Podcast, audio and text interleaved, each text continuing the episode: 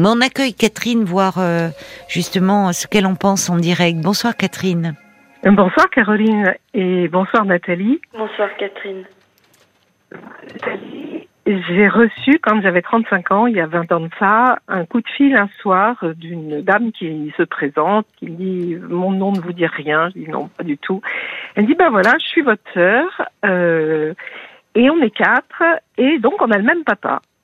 Merci, bienvenue parmi nous. Bon, euh, elle m'a raconté toute l'histoire. Alors c'est un peu différent de vous, c'est que papa avait eu un premier foyer. Euh, il n'y avait pas eu de notion de double vie. Voilà, il était divorcé de son premier foyer et je suis née après.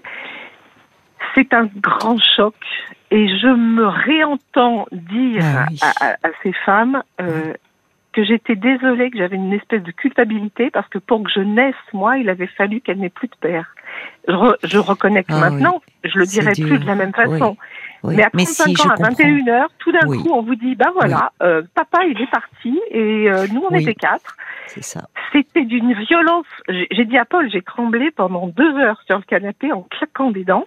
Oh, Euh, eh oui, J'étais mariée, j'étais mère de famille, j'avais plein d'enfants, mais c'était oui. épouvantable à entendre. Oui, Après, on s'est rencontrés, on a on a mis les choses un peu à plat. Il y en a une qui est devenue, euh, sinon une sœur, du moins une amie. Mais se dire que parce que elles avaient besoin de le dire, elles, parce que leur maman était morte et qu'en fait, elles pouvaient, elles étaient libérées de ça. Donc elles se sont dit, quand même, il faut qu'on retrouve les enfants de papa. Et le monde étant assez petit, je faisais de la chorale, enfin bref, tout allait bien Oui, comme ça. Donc, oui. elles, avaient, elles avaient aucune difficulté à me joindre. Et donc, la bouche en cœur, elle me dit, ah, bah, comme ça, on va pouvoir parler de papa. Un peu Nathalie, comme vous le dites. Eh oui.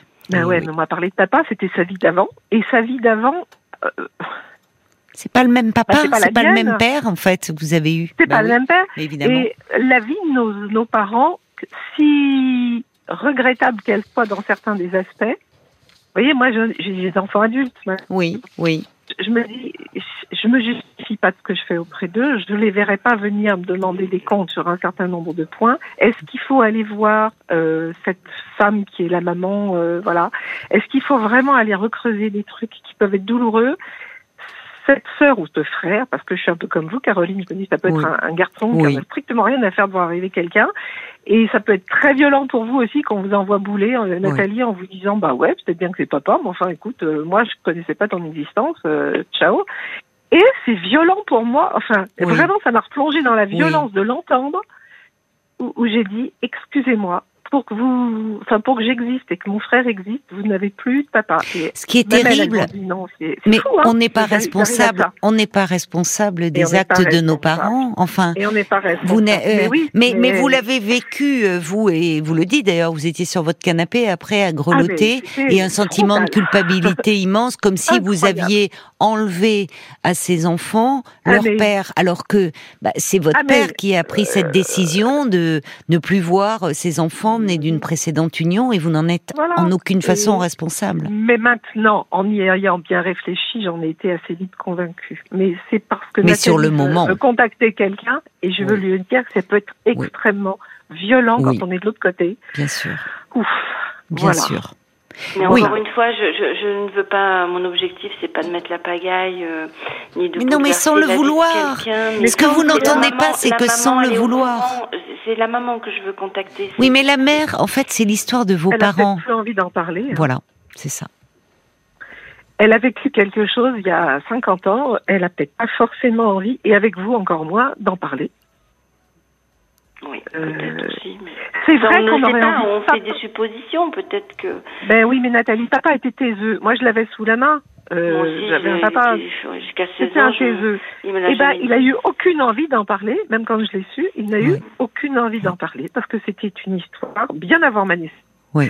Et, et, et dans laquelle finalement j'avais pas grand chose à, à faire. C'est ça. Ça m'a expliqué certaines choses, ça a Mm. éclairé différemment l'histoire familiale, tout ce que vous voudrez, oui. Mais sur le fond, c'était à lui et, et à sa Oui. première femme, et éventuellement Oui. à ma mère, mais pas à moi, quoi. C'était des histoires euh, d'adultes. euh, oui.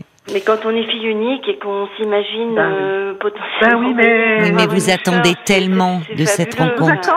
Mais non, c'est pas fabuleux. hein, mais Vous êtes dans, en fait, vous êtes dans l'idéalisation, Nathalie. Voilà. Et c'est de ça aussi dont il faut vous préserver. Encore une fois, voyez.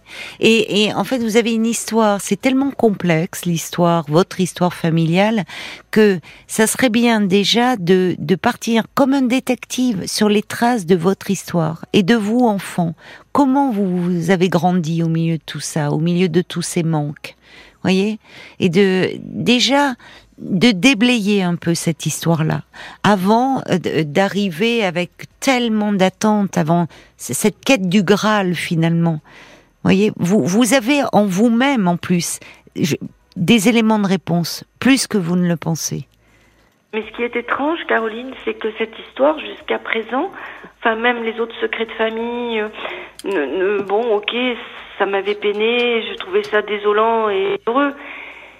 Mais là, avec ça en plus, tout rejaillit et ça prend des proportions terribles. C'est pour ça extrêmement triste. mais c'est pour ça qu'il faut vous faire aider, Nathalie. J'entends que ça vous rend extrêmement triste.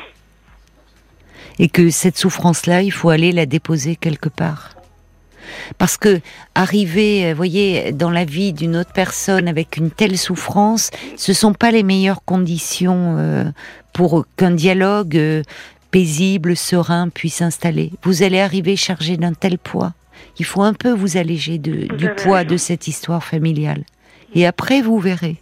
Vous voyez? Entendu. Il faut que vous soyez accompagné. euh, Parce que vous avez raison de ne pas rester dans une telle tristesse. Et moi, j'entends votre tristesse d'enfant. Et autour de ce manque de votre père. Et de se, de se dire qu'au fond, euh, il a, il a pensé à vous, il vous avait retrouvé des tas de choses alors que vous avez pu grandir avec le sentiment qu'il vous avait abandonné. Et c'est tout ça qu'il euh, qu'il faut un peu euh, travailler.